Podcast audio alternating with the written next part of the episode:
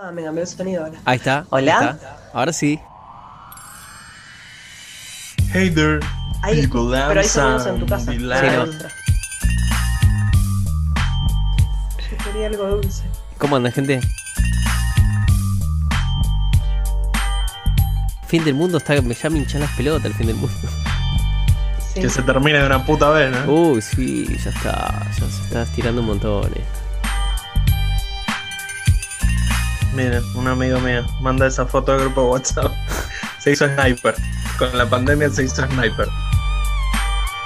Eh, de todas maneras, está, está acorde. Porque en el fin de los tiempos las armas van a ser necesarias. Seguro. Tendríamos que estar todos practicando tiro. Sí, sí, sí.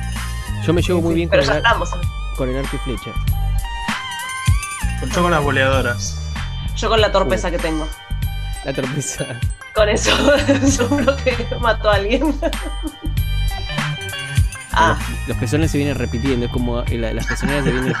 Es como un Sí, ítem sí. que se viene repitiendo. Bueno, Recurrencia. me siento un toque, ¡pum! Los pezones. ¡Pará! Tres veces lo mismo. Y siempre que entro yo, déjense hinchar la pelota Bueno. para. Otra vez hizo, qué pezón. Qué pezón. Todos los martes Guis. Esta pandemia me tiene los pezones al plato. Bueno. eh, Bueno, bienvenidos a un nuevo. ¿Va? Bienvenidos a. Cambia la voz.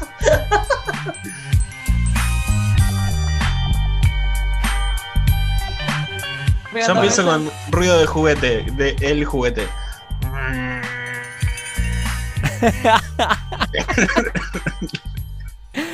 Es un vibrador, chicos. Bueno, bienvenidos a todos a otro desvarío random. ¿Qué vamos a jugar hoy? Hoy vamos a jugar a jugar, justamente, a jugar con juguetes. Mi nombre es Murdoch y soy un fanático no solo de los juguetes, sino de los juegos. Y le voy a dar la bienvenida a quien está hacia abajo, hasta justo abajo de mi pera. Aquí en el Zoom, Anita.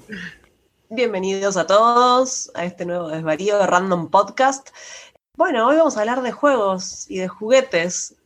Me encanta, me encanta el tema. Me encanta jugar, me encanta tener al, al niño interior siempre disponible para el juego. Con uno mismo y con, con otros. ¿Por qué no? Yo soy Damián y no es que me voy a convertir en niño hoy para grabar este capítulo, sino que es al revés para mí. Todos los días me convierto en adulto y hoy me me- dejé ya dejé el traje abajo de adulto y soy quien soy. Este niño que todos escuchan. Bueno, juguetes, juegos, juguetes. Juegos yo no había dicho, no, no había pensado juegos, pero vale, vale. Y es que viene de la mano, viene de la mano el tema de juegos. Acá no dice juegos, chicos. Viste que vos decís eh, el niño, el niño interior. Una, creo que ya lo dije esto en algún momento.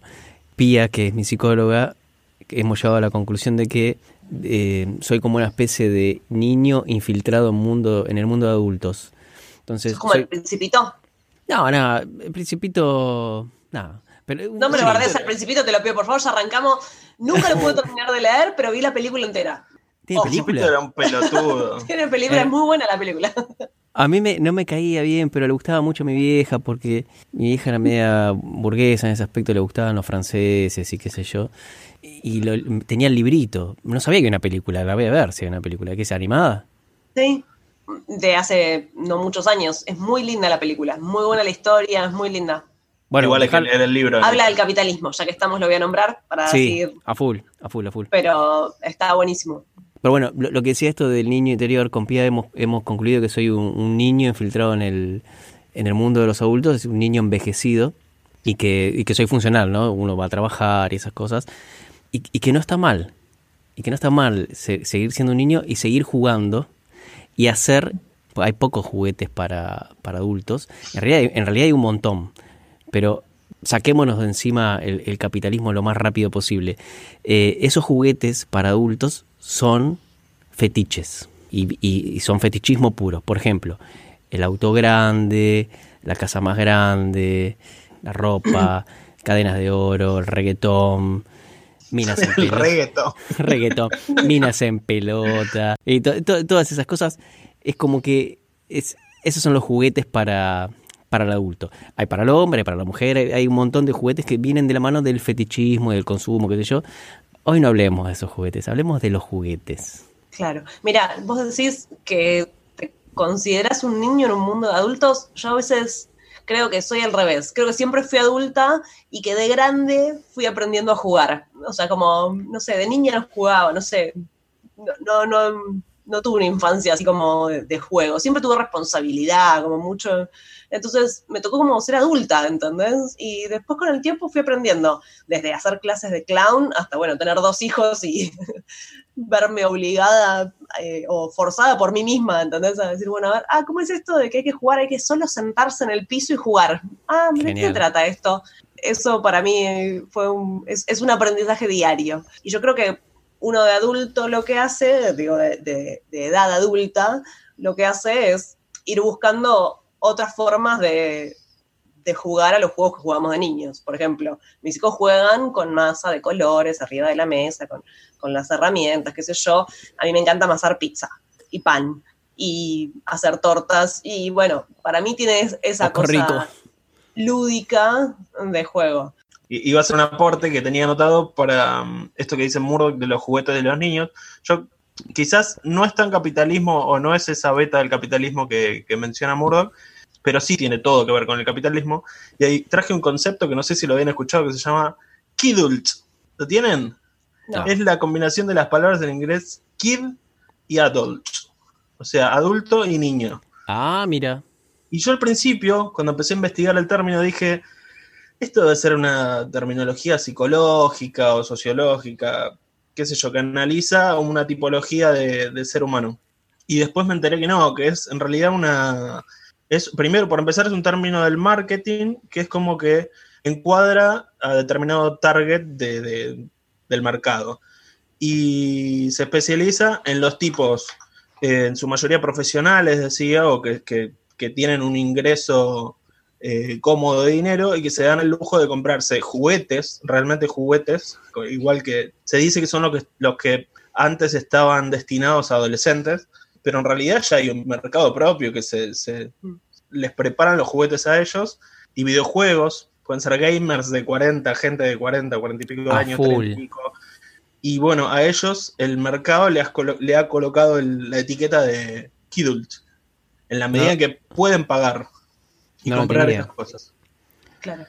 Son más Este. autónomos que los niños que dependen de sus padres para que les compren Exacto. algo. Y bueno, bueno, es- eso- esa es todo mi aporte para sacarnos de encima ya el capitalismo. No, antes, antes de cerrar el tema de capitalismo, yo quería decir que para mí las jugueterías son un antro de la perdición. Oh, no hay joder. nadie que la pueda pasar bien en una juguetería. yo. No, no, Sí, no, yo no, también. porque vas y te, te podés comprar todo. No, no, no, te querés comprar todo. Entonces ya, ya tenés una frustración. Frustración total, sí. O sea, entras, estás frustrado. Listo. Sí. Ya tenés que salir remando una frustración como loco. ¿no? Claro, ya pero- arrancaste ahí. Pero ahora y de adulto además, la sí, laburás. tenés- tenés plata, por lo menos decís, bueno, va. no, no, decís, decís, sé que voy a entrar y no me puedo llevar nada. Pero tenés que ir a manejar tu frustración. Digo, y Sí, si vas con sí. niños, para el padre es una tortura. Es una tortura porque no hay nada de lo que le puedas comprar que no te alcance para comprarle toda la juguetería. O sea, como nunca vas a poder comprarle toda la juguetería. Entonces siempre falta algo, siempre, siempre te quedas con esa sensación de que a- algo quedó mal. Y para el Es más, niño es como, vos un decís, juego. ah, no, está Un buenísimo. solo juego. ¿Cuánto está un Claro. juego ahora? Están carísimos los juegos. Todo Sí, está todo, carísimo. Una luca, entonces- dos lucas. Pero aunque le compres el autito que se sientan adentro, que está el Mercedes, que se sientan y es eléctrico y No, no es sé un qué, montón de guita. es un montón de guita, pero le compraste eso y no le compraste Convengamos que, 18 es, otras cosas, ¿entendés? Entonces, Sí, sí, ya sí, sí. eso es un montón. convengamos que es el juguete más pelotudo y más pelotizador. pelotudizador. Y más adultocéntrico, imposible. Sí, sí, eso es lo que dice Murdoch. Es, es como el, el germen de eso que decía Murdoch, del tipo eh, que escucha reggaetón, que, es- que, que le gustan los autos. eh, Por nada, eso, que por está eso. completamente enfocado en lo, en lo material Alerta, prejuicio, alerta, No, prejuicio. no, es no- posta, posta. y no en lo esencial que es invisible a los ojos, como dijo Sa- eh, Antoine, Antoine de Saint-Exupéry. E- e- esto que decís vos, el, el auto para los chicos. Así ya nos terminamos de sacar el capitalismo encima. El- La primera Sí, podemos, media hora sí. del capítulo sacándose el capitalismo. Sí.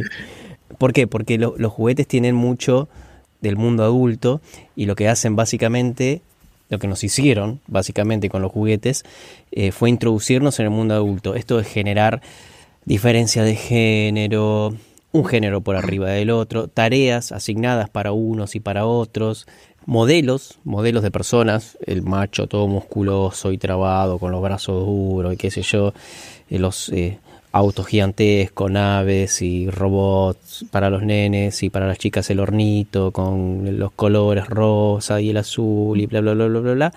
Ese auto que decís vos, Damián, es, es, es muy... ¿Qué anhela el chico? Un Mercedes. ¿Qué, qué anhela? El padre. Que anhela el padre.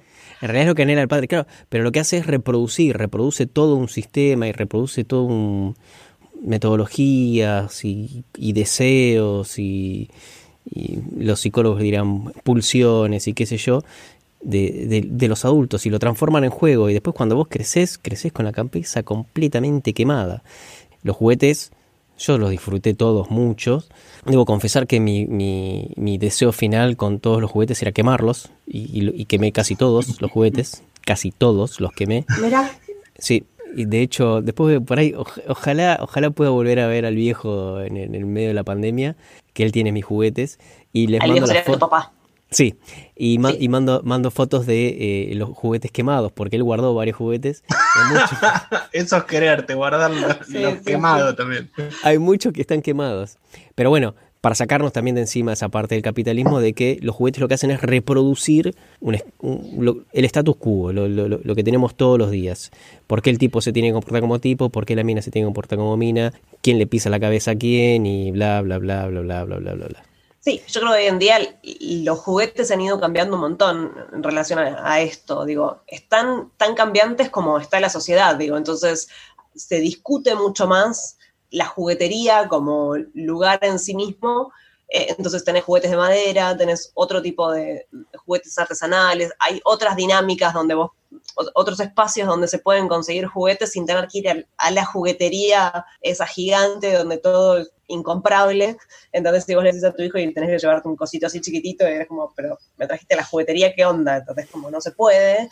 Eh, entonces, hay otras dinámicas. Y también con qué se le compra a un niño y qué se le compra a una niña. Esto que vos decís, bueno, ¿por qué un niño no puede tener una cocinita? No sé, hoy en día está como mucho más abierto, pero quizás está abierto, voy a ser un poco prejuiciosa quizás acá y voy a tomar los casos que, que he escuchado, pero muchas veces es, quizás los padres están más abiertos, si es que en su propia vida están más abiertos a o el feminismo o estar eh, en otra, no sé, abrir un poco la cabeza, eh, y por ahí los abuelos les cuesta un poco más, porque es como, ah, bueno, pero no, y le vas a comprar una pelota, pero es una nena, ¿y qué tiene? Pero la nena se divierte jugando a la pelota, y después, bueno, hará lo que quiera con eso. Ay, nena, Eh. te va a salir lesbiana. Ay, sí, Me muero. sí. Por ahí, y por ahí es recontra feliz, ojalá. No, más Exacto. vale. O, por ejemplo, eh, los cochecitos para llevar bebotes, ¿viste? los cochecitos, tipo los carritos como si fuera un carrito Sí. de bebé, Sí. eh, para llevar bebotes, los recontra usan, pero porque cuando son chiquitos les encanta empujar cosas y arrastrar y qué sé yo, y además porque juegan un montón los niños también a cuidar, entonces a las nenas les interesa, pero a los nenes también, y bueno, los nenes tienen padres o los niños tienen padres que se ocupan de esos niños, digo, padres hombres, me refiero, y Mm. madres mujeres. Entonces, pero digo, por ahí lo llamativo es, es esto, ¿no? Que antes no se veía al padre cuidando y a ese ejemplo tan cercano. Y hoy en día es muy normal, digamos, muy habitual. Eh, Cambió, cambió un montón, por suerte. Espero que siga cambiando, sí. Esto que decías hoy. Dale, dale. No, lo que decías vos, de, de- me, me- me llamó la atención esto que decías del eh, Adult Kit. Kidult. Kidult. Kidult. De que, este- por cómo lo planteaste, está muy orientado a tipos. Sí, me pareció lo mismo. No, no incluía minas. Y claro, porque el, el- el- por alguna razón, el fetiche del juguete, de la compra de la PlayStation 7000, eh, del, del híbrido entre la PlayStation y... ¿Cómo se llama la otra? El- el- el- la Xbox. la Xbox, hacer una mezcla entre el ADN de uno y del otro y mezclarlo con un auto gigante y un par de tetas, eh, es del tipo, el fetiche, es mucho fetiche, es del La tipo, fijación con el fijación con el objeto. Sí, sí, sí, y demostrarlo y estar fascinado con el objeto. Hay juegos ahora de, de simulación hermosos, me voy a salir un cachimbo, que es uno que maneja un bondi de larga distancia, se llama Fernbus. Lo más triste es lo que hago yo, que los miro en YouTube, que es el tipo que se filma y tiene todo el, eh, como se dice, no es la consola en, en un auto, bueno, pero todo el tablero, tiene todo el tablero con el volante, los pedales, tienen la pantalla enorme, gigante, y tienen que, la misión no es ir atropellando gente, que uno dice, es horrible, pero ese era el sentido de los videojuegos de mi infancia, por lo menos. Asesinar, mutilar, eh, digo, eh, satisfacer los es- es- deseos ocultos. Escuchate, escuchate, es cierto, es cierto, era eso, era ir matando gente por la calle. Ahora no, ahora es ir correcto. De hecho, si te pasás eh, de la velocidad, te comes una multa. Y el objetivo del juego es ser lo más parecido a la vida real. Y no es gente que está entrenando para. Claro, no parece es el la- simulador. Claro, que, digo que está bueno que se, se usa para eso. eh, también, digo, para entrenar lo- los farchos. Pero estos son pibes que juegan a eso, o tipos grandes que juegan a eso, tipos, y es real, son tipos, no veo minas perdiendo el tiempo de esa manera. Claro, porque tienen Bueno, una pero- vida. Sí, y tendrán otros fetiches, pero no, no perder el tiempo así tan terriblemente. Se pondrán a leer libros, saldrán a pasear, saldrán con amigos, con amigas, qué sé yo, pero... Nos depilaremos, por ejemplo, que es una pérdida de tiempo, decís vos, pero También, pero bueno, Claro, pero del lado de la pérdida de tiempo. es otro, otro concepto de la pérdida de tiempo. te pido Eh, por favor que pongas un, un- que me mandes un link, aunque sea de ese, de- del, Sí, del, gordo, del gordo pajero en el bondi. quiero, es quiero eso. hermoso, ¿no? Pero realmente es lindo. Tenés misiones tipo llevar al Barcelona del campo de concentración a la cancha. Y vos sos el Me encantó, me encantó. Se llama Fern, como Fernando. Fern Bus. Genial. Este, es hermoso, es hermoso. Yo lo miro media hora mirando la pantalla así como una película. No, no, es muy genial, es muy genial. Eso es lo triste. Yo llegué, por ejemplo, uno de los juegos que más jugué, el GTA. Debo haberle dedicado más Sí, horas a eso sí. que, Sí, que al estudio. Por algo estoy donde estoy. Eh, el GTA en todas sus versiones. Desde la primera, que era una, una especie de camarita, digamos, cenital, una, una visión desde arriba, y eran autitos muy chiquititos. El GTA es el. ¿Qué es GTA? ¿GTA qué quiere decir? Grand Theft Auto. Gran Theft Auto, así como que. Y encima no sabía, no, me muero, me muero. el gran chorro de auto. yo estaba a punto de inventar algo gracioso, pero. No, es eso, es eso. Me, ro- Es como el gran. Eh, no, no, me, me encanta que se pusieron serios los dos, dale, no, no, síganme contando. Bueno, Me y yo llegué sí. hasta el San Andreas, porque es lo que bancaba mi placa de video. Después ya implica toda una inversión, mejorar tu Claro. compu o tu consola, lo que sea, donde sea que lo juegues, para, para, para bancarse esos gráficos que tienen esos juegos, que son hiperrealistas estas versiones. Y con el GTA, creo que es el 5, el, el último editado hasta el momento, el San Andreas era el 4. Como no llegué, me, me calienta tanto el juego que lo miro de vuelta, lo, lo miro por YouTube y miro como juega otra gente, miro los gráficos, digo, wow, pero qué bueno que está. El esquema es lo mismo. Sí, es lo mismo, es una ciudad que, con otros cambios, pero el, el San Andreas era um, Los Ángeles, creo, ¿no? Lo, lo atractivo del juego, yo creo que igual lo conocen todos.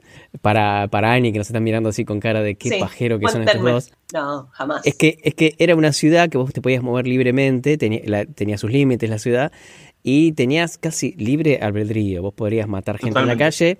Si lo matabas frente a un cana, te metían en cana. Pero tenías misiones y qué sé yo. ¿Sabés lo que, lo que, lo que me fascinaba a mí? Era, me, ro- me robaba un auto, que era fácil, abrías una puerta y te metías. Manejaba y iba escuchando la radio. Sí, totalmente. Ponía, ponía cualquier, iba pasando las radios. Había una que era funky, otra que era electrónica, una que era de unos evangelistas. Es que esa es la magia del juego. Era, era, era simplemente eso. Y lo hacía, lo, lo usaba, nunca pasé ninguna misión, nunca pude hacer ninguna, pero lo usaba para como para relajarme. Era meterme en un auto, poner unos auriculares y ponerme a escuchar Totalmente. una radio. Con ruido de radio, encima se escuchaba como el orto, porque se escuchaba como una radio dentro de un auto. Eh, Claro. es- ese era mi fetiche.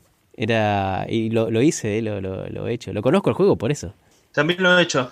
De, de hecho, yo jugaba juegos tipo, uno se llamaba el Carmageddon, que era como Armageddon, pero arriba de un auto, Arriba un que auto. consistía en reventar gente. Cuanta más gente atropellabas, eh, más cerca de la victoria estabas. Y mi, mi versión del juego, como ese juego tenía tiempo libre, era manejar. Era subirme al auto, manejar por las calles. Me flasheaba que levantaba pasajeros como si fuera un remisero. Fíjate el sueño del pibe de adolescente era, era manejar un remo. Y me pasaba horas jugando eso. Y cuando salió el GTA, que te permitía hacer eso, incluso tenías, Sí. tenés misiones de taxista, de llevar a gente de un lugar a otro sin matar a nadie. Ibas retranca. Es como que eh, dije, bueno, por empezar, lo que me pasaba a mí le pasaba a un montón de gente, de necesitar una, simulación del mundo al que no accedemos. Yo en ese momento no manejaba y no, y no vivía en Hollywood. Y poder transitar esas calles y poder manejar, era, era todo, como lo planteamos, como un relax. Era un relax, sí, sí, bueno, pero no, era el fetiche de eh, la obsesión de pasar misiones y de qué sé yo, patapim, patapam, pero sí no, no, nos pone del lado de eh, los gordopajeros. Sí, totalmente. Claro. Sí, sí, y sí. de los que invierten, o sea, los que de- en el grupo de los hombres que invierten en ese tipo de juegos para sí mismos, ya sea tiempo Sí. o dinero, digo, porque Exacto. las dos cosas suman a lo mismo, ¿no? Ahora, Exacto. ojo, que igual eh, hay toda una vertiente y toda una camada de pibes que así como yo miro el de Fernbus, hay muchos que miran a esos pelotudos, o estos, estos pibes, que se convirtieron en, ¿cómo se llama? Eh, influencer, pero de gamers. De, Sí. Influencer de, de juegos. Y están ganando mucha plata. Hacen guita con eso. Pibes de Sí. 18, 19 años que, que la Claro. están levantando en pala, filmándose con videojuegos y van mejorando la consola, mejorando el asiento, todo está como súper pro y es una salida laboral, chicos. Claro, bueno, pero es lo que saben hacer y lo que es, entrenan para hacer eso. Es como Messi. Sí, está- están dejémonos de 24 joder, horas pero- con eso. Están 24 Pero cuando te sentás a ver a- al Barça jugando un partido, en definitiva es hacer lo mismo. En vez de ir a jugar a la pelota, de agarrar la pelota e irte a jugar a la cachita, no, estás viendo a otro cómo juega. Es exactamente lo mismo. Digo, lo que pasa Qué que paja, qué paja sentarse a mirar un partido. Qué paja. Bueno, Esto- el fútbol- Terminamos de perder el poco público que nos queda, los futboleros, los amigos futboleros. yo los respeto, los respeto con todo mi corazón. No, yo no. Está perfecto. Sí. pero, pero es exactamente lo mismo. Entonces, Sí, como- sí, sí, sí, sí, tal cual, tal cual. esquemáticamente es exactamente lo mismo. Es alguien que entrena para jugar un deporte que vos después te sentás en la, bueno, o en la cancha o en tu casa a ver cómo juega ese otro en vez de ir vos a jugar. Entonces vos decís, ah, ¿por qué en vez de ver al que juega al Farmbus, eh, no me siento yo a jugar al Farmbus? Bueno, por lo mismo que no vas a jugar a la No, a manejar no, un colectivo. No sé, no sé si me da la compu para, para ese juego. Hoy en día yo No, creo no, que no. Bueno, a- claramente a Messi le da un poquito más el físico y el talento que a mí para No, jugar. Pe- que- pero- que todos nosotros juntos, obvio. Bueno, bueno, a veces es talento, a veces es entrenamiento, a veces es la compu más power. No, la yo te digo, volviendo al tema de los juguetes, la compu en sí es un juguete y, mm, y hay todo un fetiche también con el tema de la compu. Hoy si yo quiero instalar un videojuego X en, en- en la compu que tengo acá, que yo la uso para laburar y todo, y, y a mí me recontra alcanza y me sobra, creo que no podría, por una cuestión de, al menos los gráficos, por ejemplo. Es una notebook, no, no, no voy a poder correr No, no más. se puede. Tenés que irte a. El, el último juego que podés jugar, eh, los que salieron en el 2010. Claro, eh, me tengo que ir a Tener una PC de escritorio. ¿Necesitas una PC de escritorio? O sea, una, una compu de escritorio. Sí, Una- sí. Que le puedas meter Sí, sí. una placa Super Pro. Claro, claro. Si no, no, no, no puedes correr nada. Pero O bueno, las consolas estas.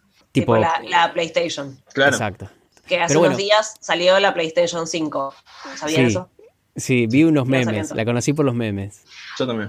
Está buenísima, la facha está bárbara. No me jodas. Nunca La tuve consolas, en realidad nunca tuve después de Nintendo, no, del Family tuve yo. Family. El Mis consolas fueron Atari. ¿Tuviste Family, Atari? Sí, tuve Atari. Lo compré recontra usado. Era el, el mejor joystick del universo, que era la palanquita con la bochita roja enroscada y un Ajá. botón rojo. Era hermoso. Hermoso, sí. Eh, mi problema fue que para el momento donde yo lo, lo agarré ya era vintage, pero para mí era lo más pro de la, de la modernidad. Creo que igual en ese momento lo, lo más pro real era la consola de Nintendo. y yo llegué hasta el Family y después ya pasé a, PC. Y no, no, no, conozco ni una PlayStation, no, me parece ahora un gasto... Este... Superfluo, podemos ponerle como palabra. No, lo que pasa es que hay que tener, es lo que me pasa a mí, ¿no? Yo he probado la PlayStation, no tengo las habilidades cognitivas para poder ni disfrutarlo ni controlarlo, no puedo. No puedo porque hay que pensar en 3D y hay que tener un, vamos a llamar, una habilidad digital que viene del dedo gordo, eh, que no la tengo. No, no puedo. No puedo, no puedo. Yo veo que los pibes tienen un. ¿Cómo se llama el juego este, el nuevo? El, va, nuevo no. El Fortnite. Fortnite, sí. Bueno, lo intenté jugar y me parece fantástico el concepto porque tiene, viene muy del GTA, también muy parecido al GTA, que tenés libertad, vas para todos lados, qué sé yo, y no puedo dar dos pasos, no puedo, no puedo decirle al bicho, camina para allá. No, es un problema que creo que es generacional, yo ya estoy afuera de esa tecnología y no la puedo controlar. No la puedo controlar y no la puedo disfrutar, me, siento... No sé qué estoy haciendo. Un ejemplo de la vida que me parece que, que, que, va en contra de esto que decís. Yo estoy de acuerdo con vos, pero yo jugaba al Family con mi abuela, que en ese momento tendría setenta y pico de años, y la vieja se enganchaba y era la mejor al Mario, al, Mario Bros. Ah, mira. Y la vieja lo único que tenía era la, cosa ridícula de todos los viejos de moverse cuando querías que salte. Ay, eso soy yo, yo hago eso, sí. soy un desastre, no, sé jugar esos juegos. pero, la tenía clarísima. Claro. Bueno, pero ¿qué pasa? El, el, Family y eh, el Family, el Sega y qué sé yo, eh, eran mucho más controlables porque es 2D. Lo que te jodía, te hinchaba las pelotas por ahí a la velocidad y a medida que avanzabas los niveles la velocidad te hinchaba mucho las pelotas, pero el 2D lo controla tres mundos, el 3D es, otro tema. Yo igual también probé lo, ¿cómo se llama? La Wii, que tenés que moverte vos y me pareció una porquería absoluta. Que agarras como un, como un mando y jugás y lo movés como si le pegaras a la pelota. Ah, sí, sí, sí, eh, ¿No te gustó?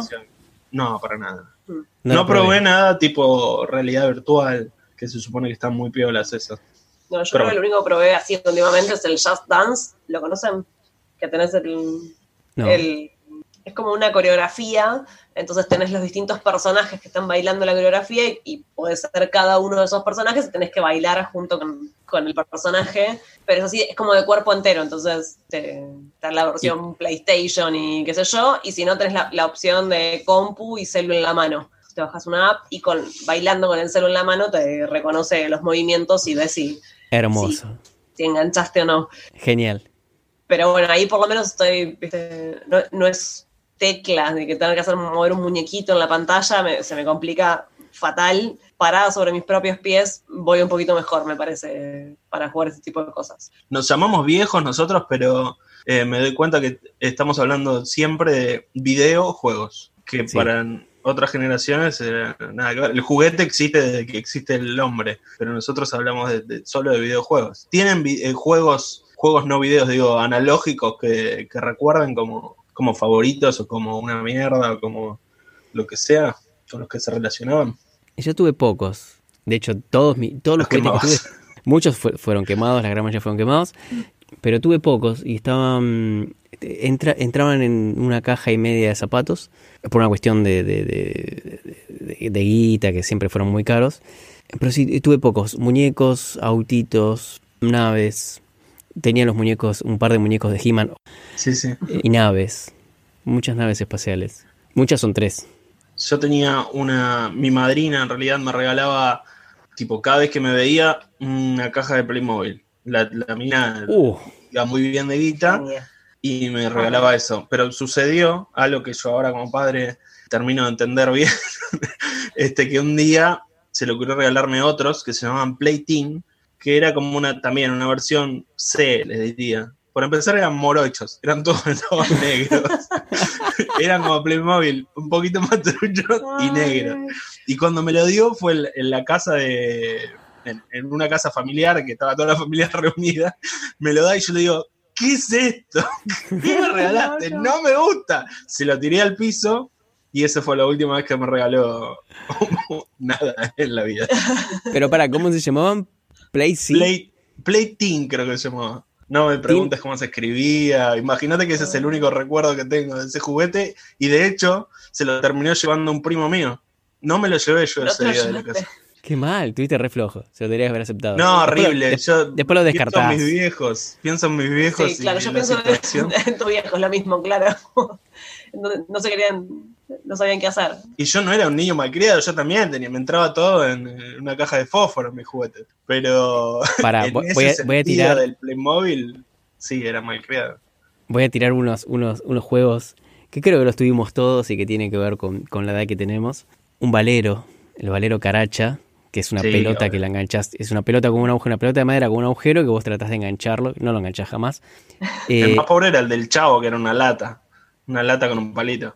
la lata con el palito. El, el tiki-taka, ¿recuerdan el tiki-taka? El Eso era una poronga, sí. Sí. Subía y bajaba y chao, lo sacabas en dos minutos. Recuerdo jugar a las bolitas. No, eso- esos el tiki-taka, no, eran- El tiki-taka eran dos pelotas de plástico que se golpeaban entre sí y hacían Sí, paca, sí. paca, paca, paca, paca. No tenía sentido. Sí. Era simplemente un hijo de puta infernal. para cagarle la vida a, a ¿Es los cómo- padres. ¿Cómo se llama el, el, el jueguito ese que son tres? Ay, eh, se me fue el nombre. La, la ruedita esa que giraban. El eh, spin. ¿El spinner? El spinner, El ¿no? spinner. que de repente se había hecho súper eh, famoso y estaba en todo Sí. el mundo con el Che, spinner. vos no dijiste, Anita, igual, juguete de niña. Ya Eh, te definiste como una adulta, una niña adulta. De pero... niña eh, me gustaba mucho jugar, el- cuando iba a la casa de mis primos que tenían Playmobil y Legos, me, me encantaba jugar con eso, era como Buenísimo. pasábamos eso. horas jugando con eso, construyendo arm- ciudades, armando, desarmando. Eso me gustaba mucho. Me gustaba mucho jugar a la soga y al elástico, esas cosas de, de niños también. Y como juegos odiosos podría nombrar el ajedrez. Oh, Uf. No, No, pero tiene toda una historia. no, no, me, no me sienta bien jugar al ajedrez. eh, saca lo peor de mí. eh, es como una confesión, así. eh, Al día de hoy, ¿eh? No, la, la paso mal, la paso mal. Saca un nivel de competitividad sí. eh, tan violento en mí que es como mi sombra, es claramente mi sombra, entonces es como prefiero no meterme ahí. Eh, el Bueno, problema es que ahora a mi hijo mayor le gusta jugar al ajedrez y es como, dale mamá, Genio. mira, yo te explico, genio. yo te explico cómo se juegan las piezas. Lo sé, jugué competencias cuando era chica, pero jugaba a un nivel de, de alta competición que terminé, o sea, me iba bien, gané torneos, todo, está buenísimo. No lo disfruto, no lo disfrutaba, lo sufrí porque no tenía que ver con el juego, con el placer, tenía que ver con Claro. la competitividad. Entonces, bueno, eso me pasa. No, el ajedrez Bueno. se quedó ahí como Pero eh, eh, volviendo a, a lo que decía Sony de, de que, de que no lo podés disfrutar, que te lleva a un nivel de competitividad, qué sé yo, bueno, primero uno, ¿no? Primero ponerte que te estás exigiendo y te metes en el papel de, de- de competición. Y después el, tu- con quién estás jugando, porque siempre termina en un No importa, no importa, viene mi, viene mi hijo de, de cinco años y me dice, mamá, jugamos al ajedrez, estás listo para, para perderle, digo yo, es como así. Como ya, ya arranca muy arriba, Se entonces como, porque aparte es un nivel de violencia psic- psicológica, ¿entendés? Porque ya no es jugar al ajedrez, mover las fichas. O sea, yo aprendí a jugar al ajedrez con un nivel de violencia Sí. psicológica. ¿entendés? Entonces como, no, no está bueno, no señor, ¿entendés? Como, entonces digo, no, no me gusta. Entonces, Mamá, vamos a jugar al ajedrez. ¿Estás listo para volver a usar pañales? claro, ¿entendés? Entonces, ¿por qué? ¿Por qué? ¿Entendés? ¿Por qué hay que sacar eso de mí? Ya está bueno, bueno. el problema sí. es tuyo. El problema es tuyo. No es el problema digo- del ajedrez. Bueno, a mí se me había ocurrido charlar de, de- de juguetes emblemáticos de- del cine, del, sin ir a la recomendación de película, después ya le vamos a dedicar hora, hora y media relajados. y pensaba cuál era el juguete más emblemático de lo que sea, y el único que se me ocurría era um, Bobo, el osito del señor Burns. ¿Se acuerdan de ese capítulo? Sí. Y me encantó, o sea, fui a este y a medida que, que pensaba en el caso, me encantó porque en realidad ese, ese capítulo o esa parte del capítulo está inspirada en El Ciudadano Kane, de Orson Welles. Es así como empieza la película El Ciudadano Kane, que el tipo está acostado a punto de morir, no me sale una palabra muy linda para cuando uno está a punto de morir, que no me está saliendo en este momento. Convaleciente. Ando- Eutanasia. No, eutanasia es otra cosa, señor. No sé, te- ¿Cuál era la palabra? ¿Qué sé yo cuál era la palabra que estaba Eso es cuando te están por dejar morir. Te están por, por matar, eh, incluso. Claro. Sí. Claro, cuando pedís que temática. No, el, ti- el tipo está agonizando. Sí. Está agonizando, claro. Ahí está. Ahí está. Y su última palabra es Rosebud. Y el periodista que estaba ahí al lado de este tipo arranca toda una investigación sobre qué era Rosebud en la vida de un tipo que lo tenía todo, que, que era dueño de multimedios, que había sido muy exitoso en su vida, multimillonario. Eh, ¿Y qué era esto? ¿Qué era lo último que, en lo que había pensado este tipo? Me acordé también que Hitchcock le llamaba a este tipo de, de recursos del, del relato MacGuffin. ¿Escuchaban hablar del MacGuffin? Me, me- me mataste, me suena El a, McGuffin. El combo Whopper sí, pero no. me parece un combo dulce. Sí. El MacGuffin, según Alfred Hitchcock, director de, la, primera mitad del siglo XX, eh, muy emblemático, bueno, del inventor supuestamente del cine de suspense, decía que el MacGuffin era una excusa para que avance el relato. Por ejemplo, si, era una película en policial o de ladrones, era siempre una joya, por ejemplo, un collar de diamante. Si era una película de espías, él decía que era unos documentos que tenían que buscar, ¿se entiende? Los protagonistas iban a buscar esto. En la película de Ciudadano Kane, el MacGuffin claramente es ¿qué es Rosebud? ¿Qué es esa palabra que dijo el tipo? Y lo cual termina siendo un juguete. Era el trineo con el cual eh, Kane había jugado en su infancia. Que en el caso del señor Burns era Bobo. Era ese juguete que rememoraba esos años idílicos de, de la niñez. Cierre de Es- la anécdota. Che, yo para seguir con el tema de los juguetes, dejemos los juguetes de la infancia y dejemos el Vamos. fetichismo, dejemos el fetichismo de los juguetes de la PlayStation y eh, eh, la Mercedes, el comprarte un Mercedes y esas cosas, o ser gerente y esas cosas. Vamos a los juguetes sexuales. ¡Vamos! Vamos. Eh, vos como especialista en el tema, arranca. Ahí También tenemos que tirar un, un preferido de cada uno. Sí, hay que tirar preferido. Nosotros ya dijimos que teníamos, yo tenía los muñequitos y los autitos y las naves. Tenemos que tirar un, un- un preferido o un deseado, o un soñado o un imaginado. Es un gran invento, es un gran invento el, el- el- el juguete sexual y además es un... eh, recomiendo a, a- a los, a lo- a los pocos que ya nos quedan eh, de, de los oyentes que lean a un tipo que es un, es, un hombre trans, que ya creo que lo nombré alguna vez, que se llama Paul B. Preciado. Paul de Paul, B de Beatriz y Preciado de Preciado el apellido. Él escribió un montón de cosas muy copadas. Uno de los libros que escribió se llama Contrato Contrasexual. Es muy zarpado el libro, la verdad está muy, muy interesante. Y le dedica como tres o cuatro capítulos al dildo, al dildo estándar, no al dildo evolucionado que ahora hay de todos los colores y de todos los tipos, sino al dildo estándar que es el más... Puedo hacer la aclaración para las distintas generaciones, porque esto yo tengo Ah, entendido que lo escucha gente de 80 años o casi.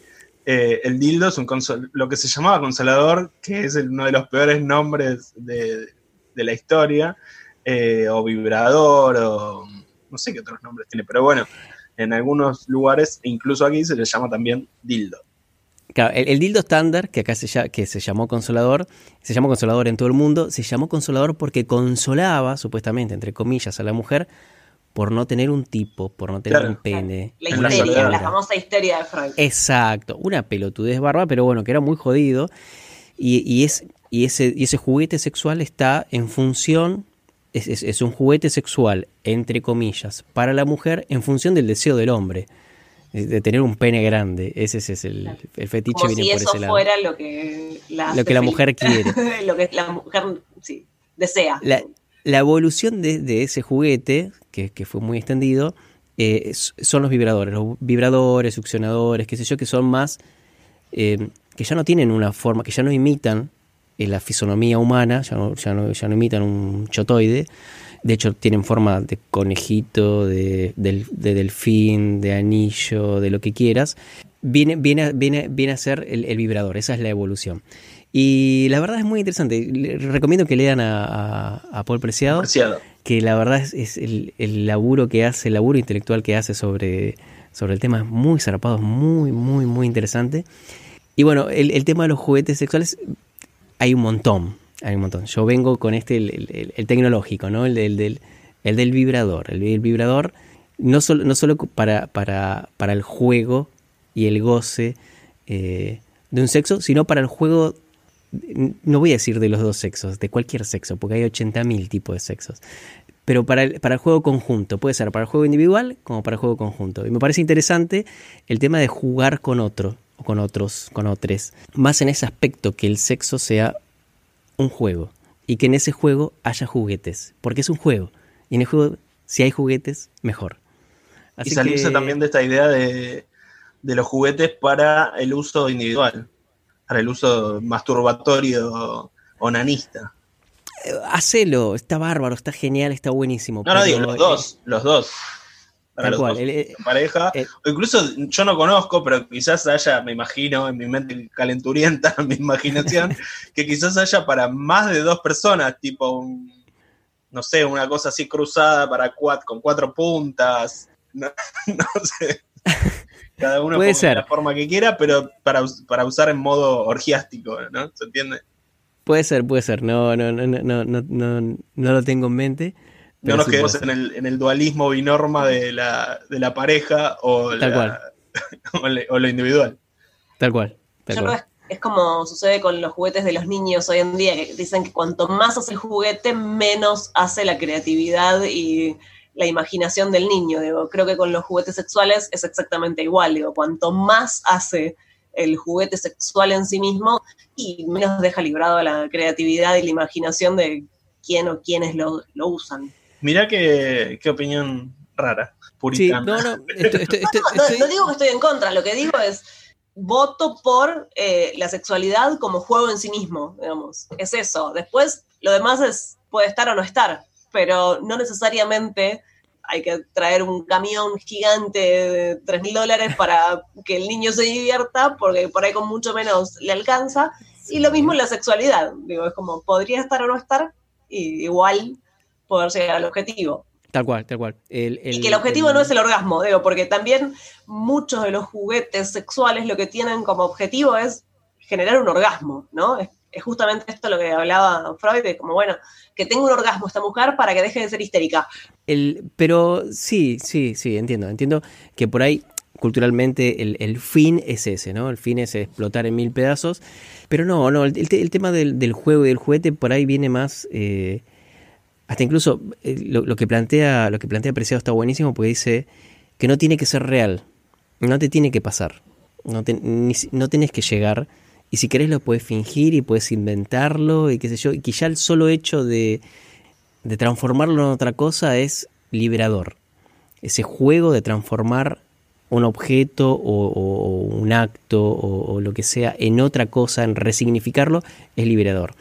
Y, lo que tiene de bueno el juego es justamente eso, que te da para imaginar cosas eh, y, te, y, te, da un montón de libertad al juego. En el caso del juego sexual, por favor que sea consentido, pero, eh, pero, pero te da un montón de libertad y te da y, te libera de un montón de cosas, porque es un juego. Entonces, en ese juego yo puedo inventar las reglas. Si es un juego con el otro, las puedo charlar, las puedo dialogar y podemos inventar un juego completamente distinto, al, corriéndonos de lo sexual, ¿no? Corrámonos de lo sexual, pero al jugar con otra gente, al jugar con otras personas, podemos armar algo completamente distinto a lo que, a, lo que ya está armado, a lo que ya estamos acostumbrados y creo que esa es la parte copada no solo del juego, sino de toda la vida. Claro. De, resignificarlo, de resignificarlo todo, de jugar a resignificarlo todo. Juguemos a que, las que es otra cosa. Por eso, eh, cuando digo estas cosas, me siento un evangelista que habla dentro, sí, dentro de la película esta de La vida es bella, con la cual estoy totalmente en desacuerdo. Pero. Mm, Pero es muy buena la idea de que, todo se puede convertir en, en juego, juguete. Eh, claro, a eso. Estoy de acuerdo a eso voy, no necesariamente tiene que ser un juguete sexual para poder usarlo en el acto sexual. Digo, de la misma manera que en el sadomasoquismo, eh, no necesariamente tiene que ser algo que esté previsto para el sexo. O sea, obviamente Vamos a agarrar un, cucharón y cagarnos a cucharonazos si es lo que te gusta, ¿por qué no? Eh, un cucharón puede ser muy práctico, Para muchos, múltiples usos. Por eso, pero cuanto menos, a esto voy, cuanto menos haga el juguete, quizás más hace la imaginación. Digo, hay que buscar los juguetes donde, donde sea, no necesariamente uno que tenga que tener pila o batería o... Yo creo que respecto al tema, al tema de imaginación, me iría mucho eh, por el lado de escribir un guion, ¿entendés? Como, bueno, vamos a hacer una, trama de, de fantasía sexual y me enroscaría ahí escribiendo el guion. ¿No te parece que este diálogo está bien pulido y sería una trama muy enroscada, difícil de entender? Una película iraní. Bueno, pero porque a vos lo que te gusta es escribir guiones, digamos, es como cada uno, cada uno. Pero la pornografía también está muy bien, es una parte importante de mi vida, así que mezclaría dos pasiones. Bueno, no, no, estaría, no, estaría nada mal. Vos pensás, el, el tipo este, se los recomiendo a todos el libro de contrato eh, contrasexual, el, el, tipo habla de a la hora de tener una relación con alguien o con varios, no importa con quiénes, cuántos, ni cómo, hacer la cosa explícita y hace, y por, eso se llama el libro contrato, porque dice de firmar un contrato entre las partes. No, no, eso es genial, sí, sí. Y que tiene que ver con lo sexual, decir, bueno, ah, vamos por acá, vamos por acá, vamos por acá, vamos por acá, vamos por acá. Está genial. y no vamos por acá, porque también es válido. Exacto, exacto. Esto no, esto no me interesa, no me gusta, lo que sea, ¿no? exacto. La palabra clave, el hamunaptra. Cuando, cuando diga hamunaptra, frena. Eso es lo que no me gusta. Em, como el libro 50 sombras de Grey, lo escucharon, que en algún momento se hizo muy famoso, principalmente entre las mujeres. Hubo peli ahora hace poco, hace cuatro años, tres Sí, la peli no la vi, el libro lo leí, que es muy interesante. Claro, de repente hubo todo un, no sé, yo lo leí porque tenía muchas amigas que lo leían y era como, bueno, dale, a ver, ¿de qué se trata? Es como ahora cuando ves, che, ¿no viste esta serie en Netflix? Que estamos todos hablando de la serie del momento. Bueno, en ese momento era, che, ¿no leí este libro? Eh, y bueno, ahí también hablaban de un contrato eh, entre los dos participantes de, de esa relación y, y bueno, ver qué sí y qué no, y qué estaba permitido y qué no, y, cuáles eran las normas propias que ellos necesitaban para disfrutarlo. Bueno, en ese libro, ese libro tiene mucho, ahora que hablamos de juguetes, eh, tiene, mm, yo los leí todos también, no me gustaron, y yo leí uno, ya hasta ahí llegué, pero había más de uno. me leí, me compré toda la saga, me leí toda la saga, los regalé, no sé quién los tiene esos libros, me gustó la parte pornográfica, está genial. Eh, es, tiene, tiene, viene del lado del BDSM y lo que tiene de juego y de juguetes es que el tipo viene muy también del lado del fetichismo, porque el tipo era millonario, qué sé yo, y, bueno, tiene mucho capitalismo metido.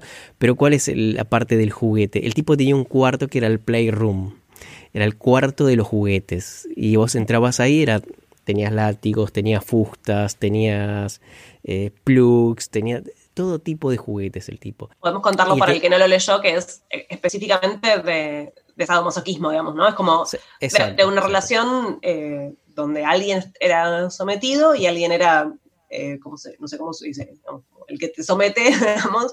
el amo, sí. amo y el, amo y el, y el sometido, digamos, pero era bajo un preacuerdo firmado en un contrato de qué era lo que estaba... son, los términos son amo y sumiso. Sumiso, ahí está. El sumiso. Sí. Bueno, muy interesante, son juegos muy interesantes. Eh, yo lo quería plantear. Mis Vamos ahora, los voy a obligar a que elijan un juguete sexual. Mm, yo iba a decir. Los voy, a eh, obligar. Tengo muy poca experiencia. He entrado, creo que una o dos veces a un sex shop.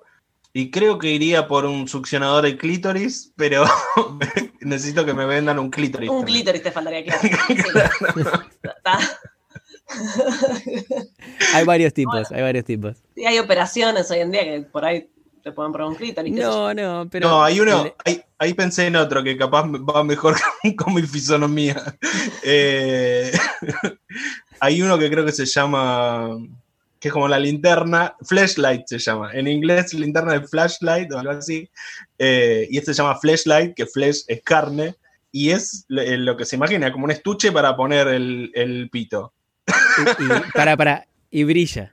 Es para masturbarse. No, no tengo idea si brilla. A ver, se cargan por USB, ahora no existe más, ni pila. Ajá. Sí, sí, sí. hay, eh, masturbadores masculinos. Y es obviamente con un, tubo con, una punta en forma de vagina. E imagino que gelatinoso en el interior. Sí, sí, se usa silicona. Para, para todos, para todos los aparatos se usa una silicona que es inerte. Parece. Inocua. Parece, eh, parece carne, parece carnacha. Claro, flashlight. Bueno, yo realmente sé mucho de este aparato, eh, pero no lo tengo, así que si me lo quieren regalar, podemos eh, proponer un canje con algún sex shop del barrio. Hacemos canje. Perfecto, perfecto. Si, si Ahí va lo mío. sponsor, dale. Anita. No, no, yo no voy a confesar nada. No hay que confesar, hay que elegir algo que te gustaría Hay que tener. elegir. O probar, investigar.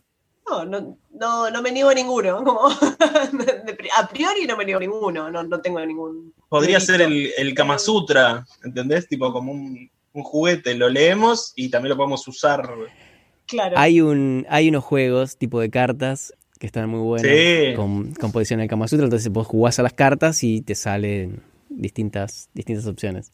De cartas, Había- hay jue- juegos de dados. Ahora que decís Sí. esto, se me disparó con todo- toda la mierda de películas que vi durante la infancia o, o preadolescencia, adolescencia de Olmedo y Porcel, toda esta cosa de... No volvamos a hablar del 9 por Celsius.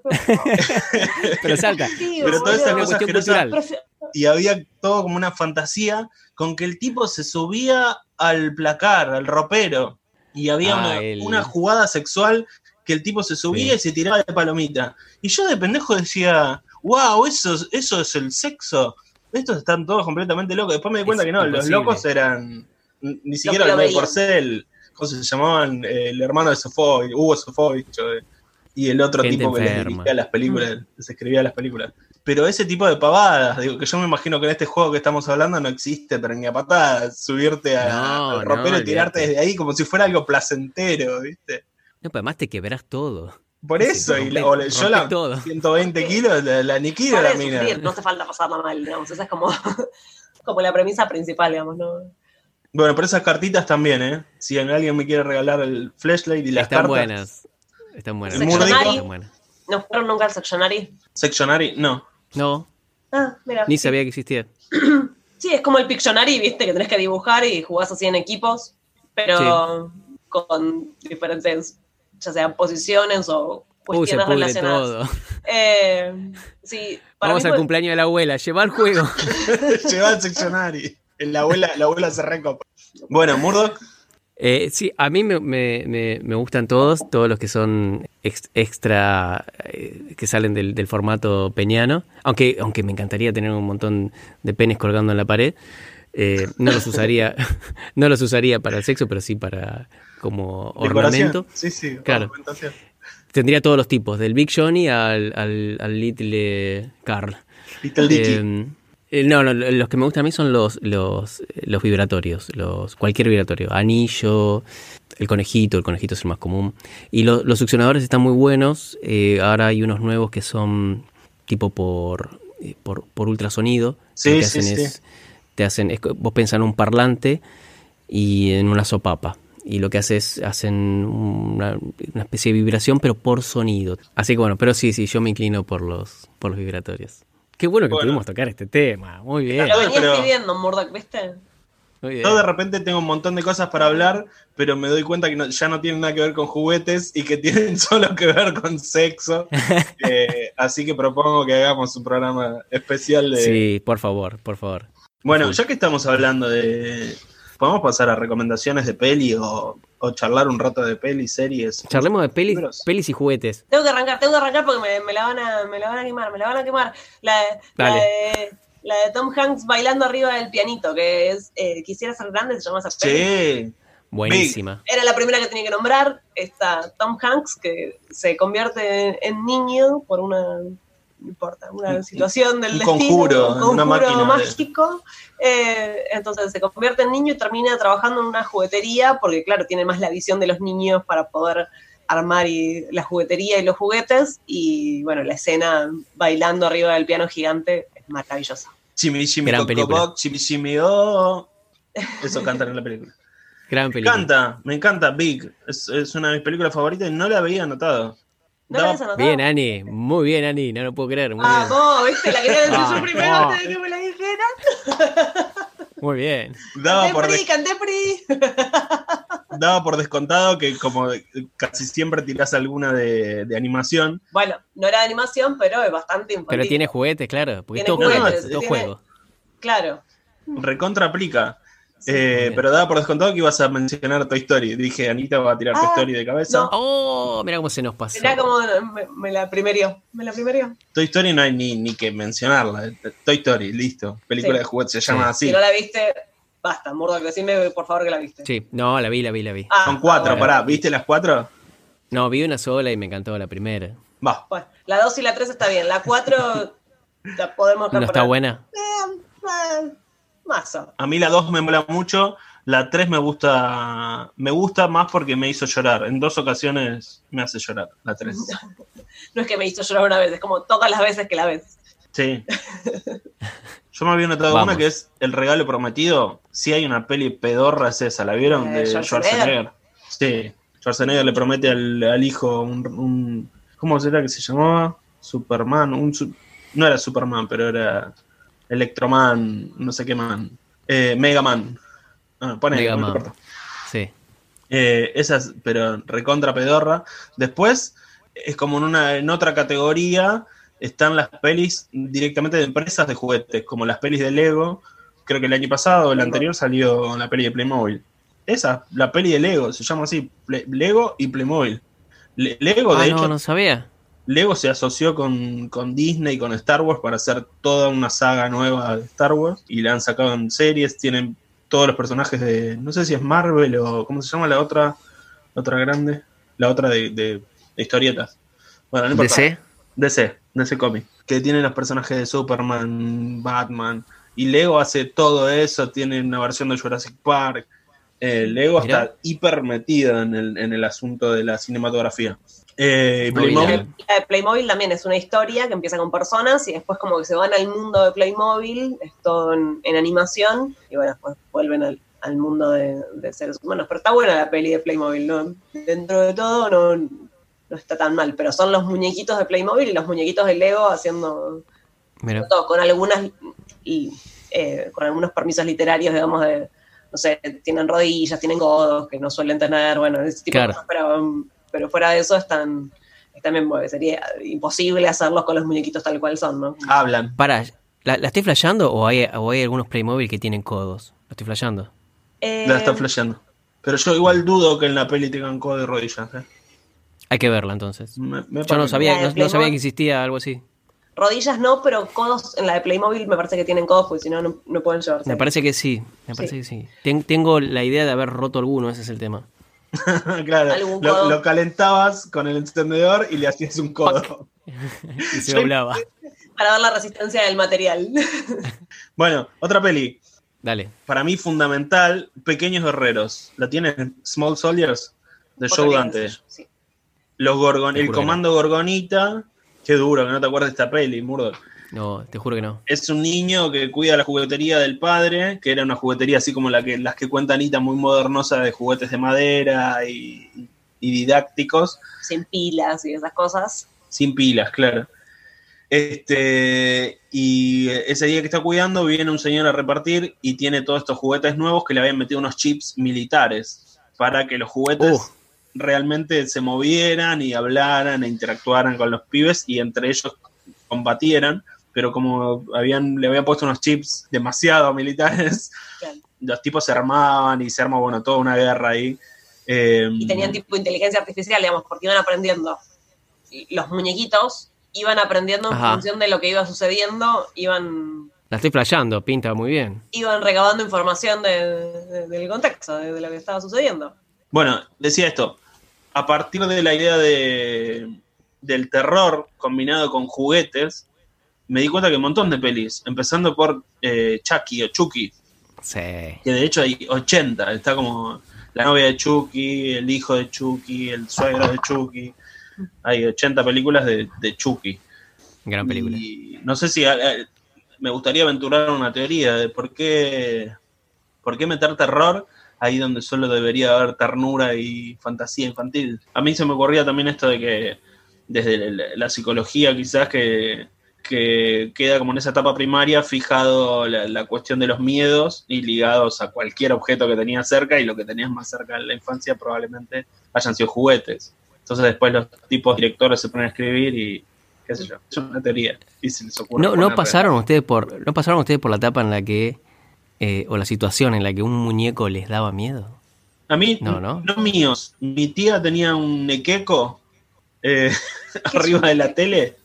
Esos, esos muñecos tipo. Un bebote. No, tipo duende, con cara de loco y los pelos así.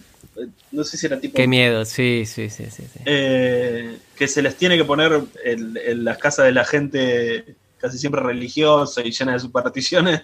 Se les tiene que poner la un contradicción, billetito, un billetito de, Sí, de, sí. de- de la denominación que, que- que puedan y eso llama al dinero.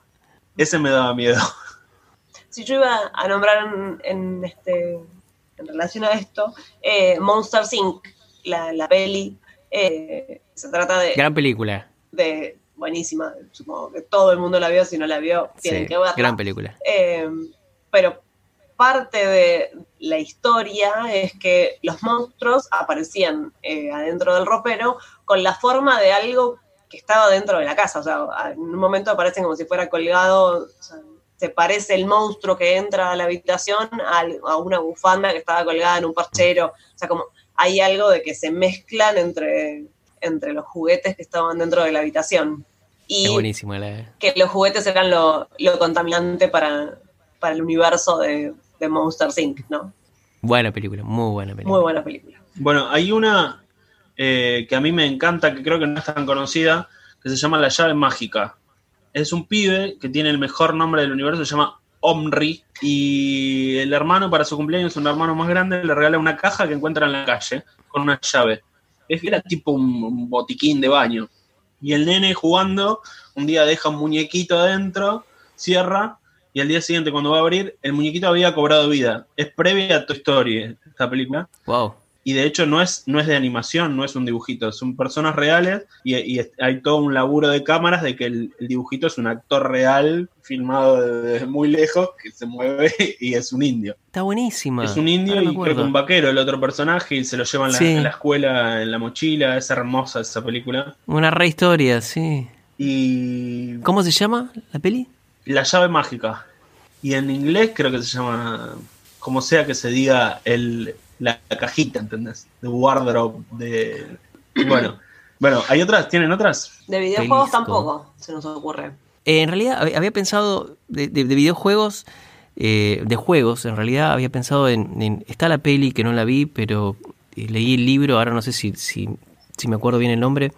Creo que se llama El, el juego de Ender, Ender, Ender, una cosa así. eh, que el libro está...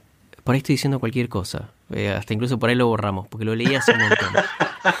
Déjalo Sí. esto, por favor. Porque puede ser una, puede ser eh, alguna construcción de mi cerebro. Pero mm, la, la idea del libro básicamente es que eh, se contrata, se juntan un- unos, unos pibitos que juegan online un juego y detectan a los mejores, no sé, como una especie de campeonato, detectan a los mejores jugadores y los ponen a jugar a jugar, eh, a competir fuertemente, un juego de guerra. Está el, el, eh, estrategia y qué sé yo, que patapín, patapán, y encuentran un pibe que la, la- la rompe jugando, es el mejor estratega, es el Napoleón del videojuego, lo ponen a jugar en un contexto controlado, qué sé yo, y bueno, resulta que el tipo estaba librando una guerra contra, eh, una guerra real, contra una, contra una raza real. Y bueno, Pará, pero una nueva, una peli nueva. A él le hacían creer que era, que era, Que era un videojuego. que era un videojuego, pero en realidad era la, la situación, una situación real. No. Exacto, ¿no? no, no es Pixel de Adam Sandler.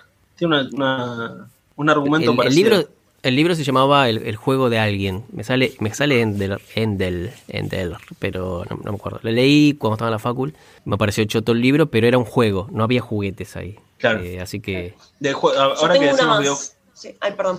Videojuegos, eh, tiro 3 que me recordé. Street Fighter tiene una peli, Mortal Kombat tiene una peli, Tomb. Raider tiene una peli. sí Tomb Raider sabía pero Street Fighter tiene una Mortal peli, Kombat ¿qué yo la fui a ver al cine esa peli, a los 13, 14 años. Muy bien. sí a ver Anita ¿vos ibas a decir de un Dilo, Tengo una muy buena para, para este tópico que es Shumanji. Sí, totalmente. Chumanji sí Shumanji es un juego, aparte en la 1 juegan con el juego con el juego. Eh, pero pasó su oportunidad. digo. bien bien No, no, gran peli gran peli me gusta En la 2 no me acuerdo, pero en la 3 juegan a, a un videojuego, ¿no? ¿Para qué hay tres ¿Cómo es? ¿Cómo es, Damián? En realidad es así. Hicieron la primera Shumanji con Robin Williams. Y después, en realidad yo creo que estoy confundido. Acá yo la versión que divulgué en, en casa es que, es que hay una que se llama Satura, con Z y TH, que es como una versión cósmica con naves y, mucho espacio, que yo creía que era la 2 de Shumanji, pero no, es como una película inspirada en Shumanji, pero no es Shumanji. Y después hay dos pelis nuevas de Shumanji. Una tendrá seis años y la otra desde el año pasado. Que está um, Jack Black, Kevin Hart, el negrito gracioso, bajito, y Dwayne Johnson, creo que es. La Roca, uno grandote musculoso. Ah, sí. Y esa sí. es un, sí, es un videojuego. Las dos son videojuegos. Va, la última no la vi.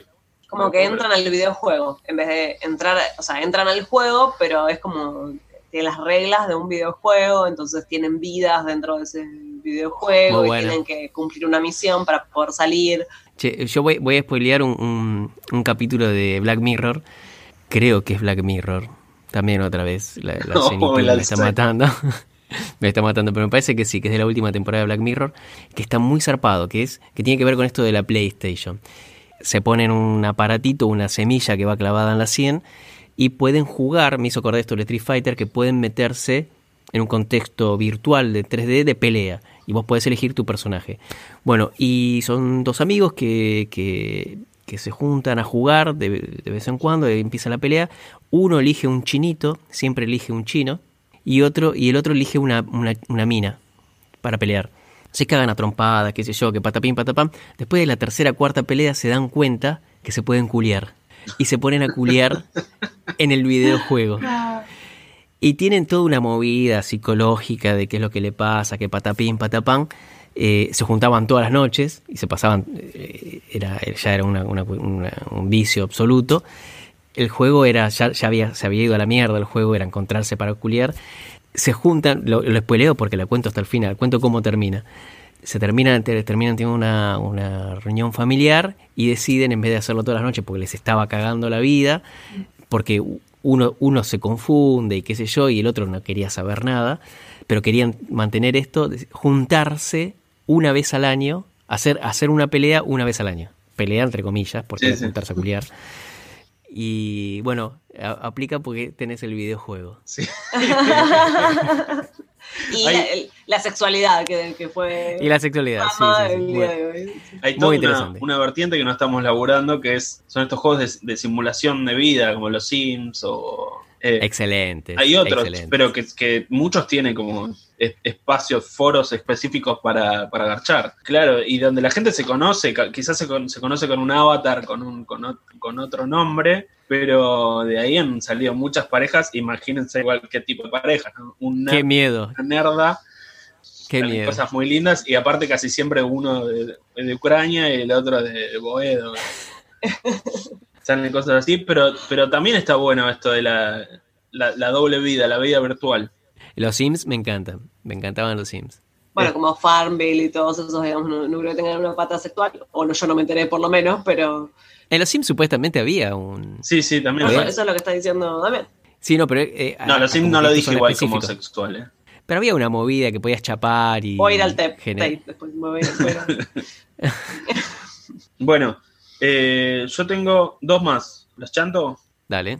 Una es local y en la que trabajó una persona que queremos entrevistar en este podcast, mi amigo personal Mariano Eppelbaum, que es la película Metegol, dirigida por Ah, el CEO pensé que ibas a entrar, pe- pensé que ibas a entrar a, a- al, al- a- ¿cómo se llama? Olmedo y Porcel y qué sé yo. No, no, esto es completamente real. Ay, chicos, ayúdenme. El del padre de la novia, el director del padre de la novia. Campanella. Campanella, Juan No José te Campanella. puedo creer que la le pegué yo. Gracias. Vamos, muy bien, Ani, muy bien. se me, se me bolló. Campanella. Metegol, no sé si la vieron. Yo la vi muy a las apuradas y se lo debo incluso a Mariano verla con mayor detenimiento. Él es el que diseñó los, los personajes de la, buenísimos. artística, eh, visual, digo. Y bueno, y es de, de- de las- los pocos laburos nacionales que se conocen, que se conocen y que, y que se han hecho en animación. Y Sí, son juguetes, sí. porque es un metegol, que se llama en Sí. España, creo que se llama Futbolín o una cosa así. Y la otra que tenía anotada es Mi Pobre Angelito 2, la 2 cuando va a Nueva York porque entran en la juguetería Duncan o Duncans y nada, era una juguetería muy, muy paqueta neoyorquina donde solo pueden ir los niños de la High Society. Pero bueno, era una juguetería donde a todos nos hubiera gustado ir en algún momento de la vida, sobre todo con, una chequera que no, fuera la de nuestros padres. Claro. Sí, bueno, todas las películas de Navidad creo que podrían entrar en esta categoría, digo, ¿no? Hay un montón de películas de Navidad y todas hablan en algún punto. Acá dice todas las de Navidad. No, leí el machete, se lo garantizo, pero eh, son años de. Pero sí, aplican, aplican. Son años de leer los machetes cruzados. Eh, pero bueno, películas de Navidad me parece que, aplican todas. Todas, todas, todas. A mí se me ocurrió desde, no desde la literatura, pero desde este híbrido que son las, las historietas. Una que yo creo que a, Murdoch le va a encantar que la mencione, porque tiene que ver con algo que hablamos en el capítulo pasado, que es eh, La Fierro, la revista Fierro, que es la historieta que se llamaba El síndrome Guastavino. ¿Lo tenés? De Trillo, Carlos Trillo y dibujado por Lucas Varela. Era este personajito de bigotitos todo enjuto y chiquitito que estaba enamorado de una muñeca de porcelana. Un enfermo absoluto. Ah, sí, eh, sí, sí, sí, De hecho, yo leí no leí la historia completa y hoy investigando un poco se me vino a ver, pensando en juguetes, se me vino este tipo enamorado de la muñeca que la veía y que era, él era un oficinista de la, de la municipalidad y que con su sueldo no la podía comprar.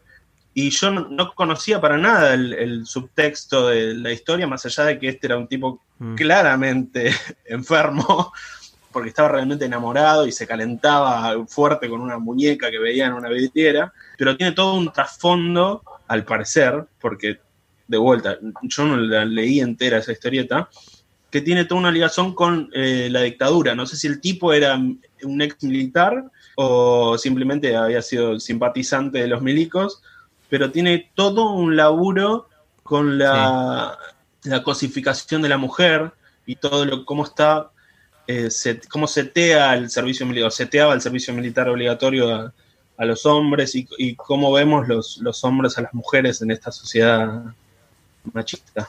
Sí, es, es muy, es muy, es muy zarpado el, laburo de, eh, de, esa historieta, está muy zarpado el, el, ¿cómo se llama? El, el, dibujo, el arte que tiene está muy bueno. hermoso. Está muy, muy bueno. Y es, es, está, está, está buena, está buena, la, verdad está, está buena. No es... Eh, tiene mucho, es, muy poético el asunto, es, muy poético, y, pero, pero está, está muy interesante. Y ese, ese laburo que, hace que, no, que hasta que no termina no, no te enterás bien de, qué de qué lado va el, flaco, de, dónde viene la oscuridad del chabón, cómo termina, cómo termina el chabón. No lo cuentes porque ahorita... No lo voy a contar, no lo voy a contar, no lo voy a contar. Cómo termina el chabón y cuál es el papel de las muñecas es, eh, es muy zarpado, es muy zarpado aplica como loco. Esas muñecas me, pienso y me dan miedo, boludo. Sí, acá se, editó en capítulos ahí en La Fierro y después hubo una edición compilatoria en formato libro en Francia. Creo que se ¿Ah, sí? Sí, se editó, pero igual se editó acá en Argentina hace muy poquito por lo que estuve investigando. Ya hay que buscar eso. Está para tenerlo. Todo lo que leí era como, es horrible, es lo más horrible que vas a leer en tu vida. Eh, pero hay que leerlo. Es fuerte, es fuerte. Era muy fuerte, eh, claro. Es más, prometo que lo voy a buscar y si lo puedo conseguir, me lo compro. Por favor, el síndrome guastavino para los que les interese el tema. Otro que no tocamos, otro tema que no tocamos, digo, ya estamos tarde, pero muñecas y por qué no mezclar muñecas inflables. Muñecas sí, sí poquito de Damodé, me parece. No, ¿cómo de No, no, no. es la ciencia aplicada que hay en este momento, la industria de las muñecas. Por ahí se, modernizaron un poco de la imagen que yo tengo, pero. Un poco no, muchísimo. Se fueron al carajo, se fueron al De verdad. Después podríamos, podríamos poner algo en, el, en, las páginas, en, unos links postear algo. De, la Deep Web directamente. Se fueron, se fueron a recontra carajo muñecas y muñecos. Mi fantasía siempre fue conseguir, y esto lo pueden atestiguar mucha gente que me conoce, desde el 96, 97, un muñeco inflable de Antonio Bandera para regalarle a mi vieja. No pude cumplirle ese sueño, la verdad no se lo pude cumplir. Por guita y porque no existía en su momento. Eh, hoy creo que ya existe, más robotizado, más... Era, era uno de los permitidos de la vieja dentro del matrimonio, digo. Sí, sí, sí, sí, sí. Los permitidos. Antonio Bandera. Yo quería... Se infla por el choto, vos lo agarrás Ahí está el pico. Sí. parte de la imagen, pero bueno. es, una deuda que tengo con mi madre. Hay, de hecho, hay una peli con Joaquín Phoenix que tampoco vi, pero creo que se llama Her o She, eh, que es el tipo que estaba enamorado de la muñeca y la llevaba a todos lados. Mírenla. Sí, está buena. Mírenla. Sí, está genial. Genial.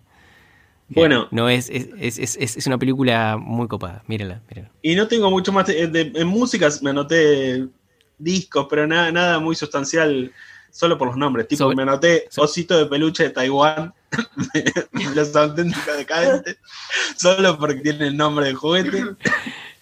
Y así, así todo. No hay nada que recomiende siquiera. Uno solo, déjenme decir de música, ¿puedo? Vale. David Bowie tiene un disco inédito, o sea, no, que no se editó, creo que es el único que no se editó, eh, que lo grabó en el 2000 y por una cuestión de derechos el tipo no lo pudo publicar y se consigue en, internet. El disco se llama Toy, juguete. Y el quilombo que tuvo es que él en sus primeros discos no, se llamaba David Bowie, usaba su nombre original, que no me acuerdo exactamente cómo era, pero el apellido era Jones. Eh, y él no tenía los derechos de la, música que había escrito en esos primeros años y en esos primeros eh, discos.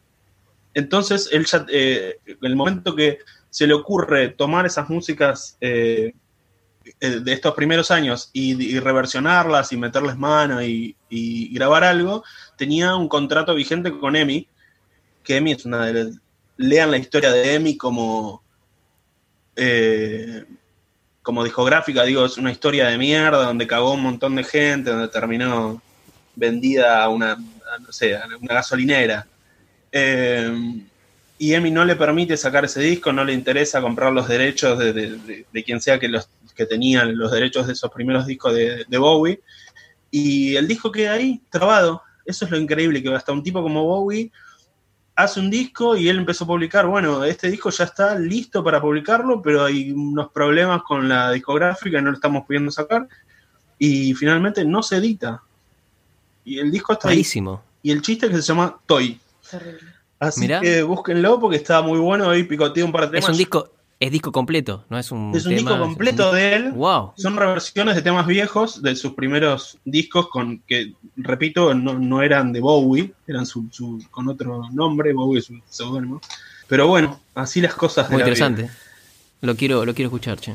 Estoy. Bueno, yo que quería anunciarle. Mucho, tengo la, garganta, creo que se me durmió. Tengo, necesito un vaso de agua urgente. Me gustaría anunciar a toda la, purretada que sigue nuestro desvarío random semana a semana, o cada 15 días, como nos va a pasar esta vez, que nos quedan pocos capítulos. Este es el capítulo número 9 de esta temporada 1, pero que va a haber una temporada 2. No pierdan las esperanzas, chicos.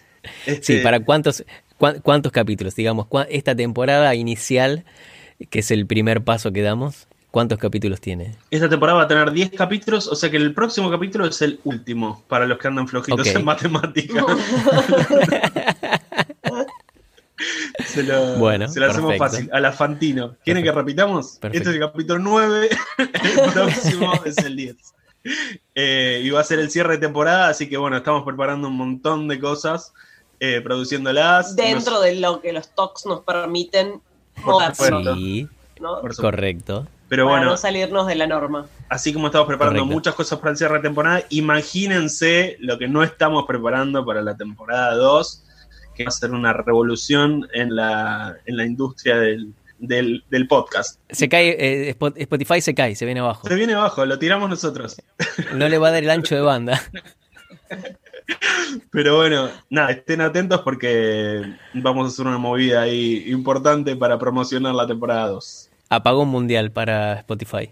Sí, totalmente. te- teníamos ganas de cerrar la temporada 1 con un gran mega fiestón en el, en el, en el ópera o en algún teatro así de renombre, pero bueno, no. Qué pena, no, no va a poder ser. No se va a poder, no se va a Solo poder. por eso no se va a poder, no se va a poder hacer y No nos, quedará pendiente.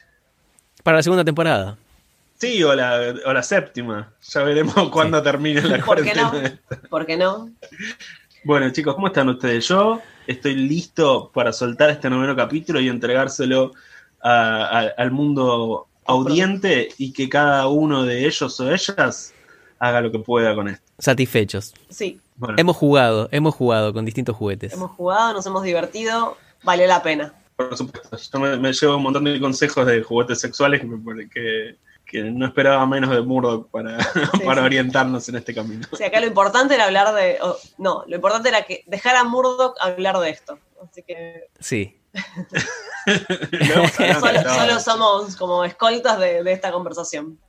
Da- igual da para un capítulo entero, pero bueno. Para mí eh, sí. Será en, en- en- en otro, en otra temporada. Nos quedaron varias cosas de- en cuanto a lo sexual, así que Ya tendrás Sí. tu, tu próxima oportunidad. vamos a retomarlo.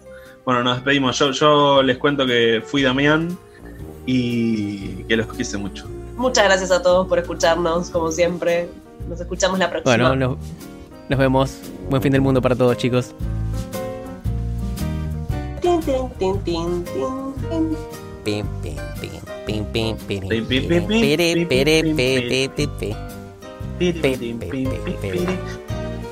Podría estar escuchándola no mil años. tanto de videojuego. Yo soy tu amigo fiel. Yo soy tu amigo que tienes problemas. Yo también. Y si un día tú te encuentras lejos, Sí. muy lejos de tu lindo hogar, cierra los ojos y recuerda que yo soy tu amigo fiel. Fiel. Yo soy tu amigo fiel. Soy tu amigo fiel.